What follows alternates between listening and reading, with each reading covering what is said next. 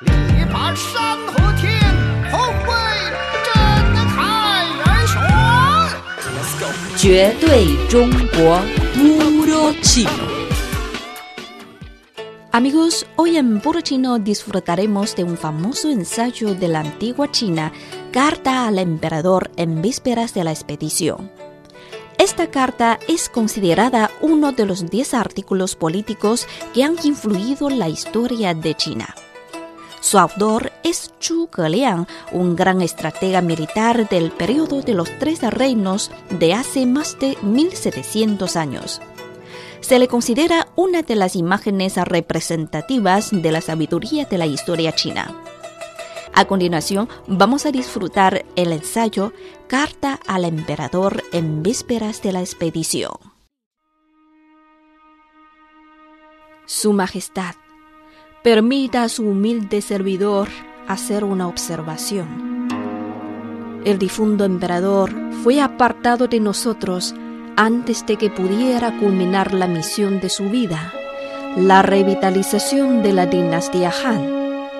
Hoy, el mundo conocido aún se encuentra dividido en tres y los recursos de Yizhou agotados.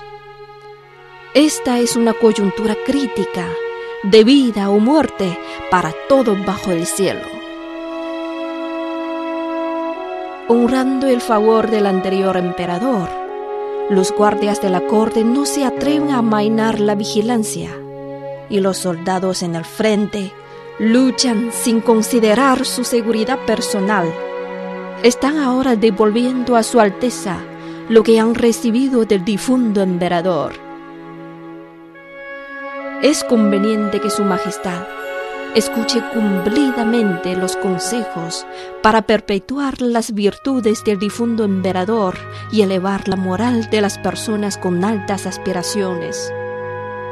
Es inconveniente que Su Alteza se humille inapropiadamente y haga uso de metáforas confusas para no interferir en el curso de las amonestaciones sinceras.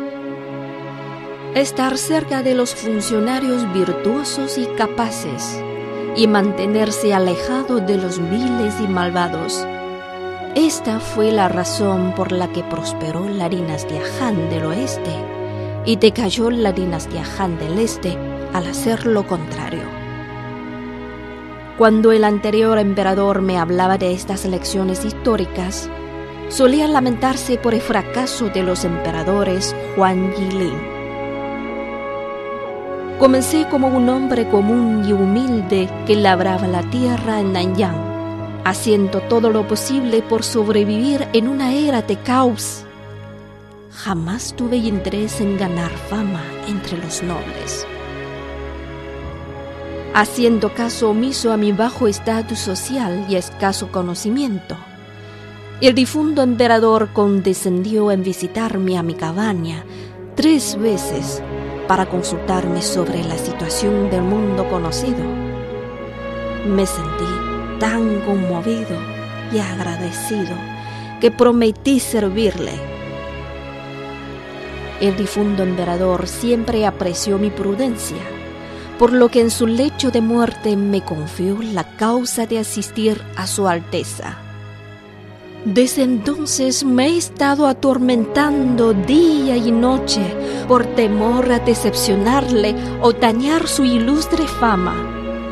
Fue por eso que dirigí al ejército cruzando el río Lu en pleno verano y me adentré en el yermo lejano. Ahora que el sur está bajo nuestro control y contamos con suficientes guerreros y armamentos, es hora de recompensar a nuestros hombres y conducirlos a conquistar el territorio del norte. Aunque soy inferior en capacidad, como un caballo cansado o un cuchillo sin filo, haría todo lo posible para erradicar a los malvados traidores, revitalizar la dinastía Han y trasladar el centro de poder a la antigua capital. Esta es mi deuda con el difunto emperador y de demostrar mi lealtad hacia su majestad. Espero que Su Alteza me encargue la tarea de castigar a los traidores y a restaurar la autoridad de la dinastía Han.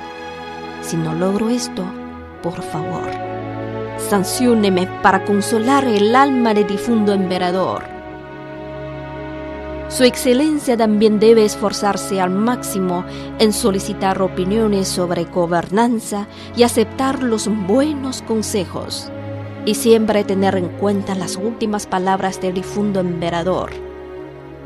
Si sigue mi consejo, Su Majestad, estaré eternamente agradecido. Me marcharé en una larga expedición, cegado por mis propias lágrimas, a duras penas, puedo finalizar este escrito.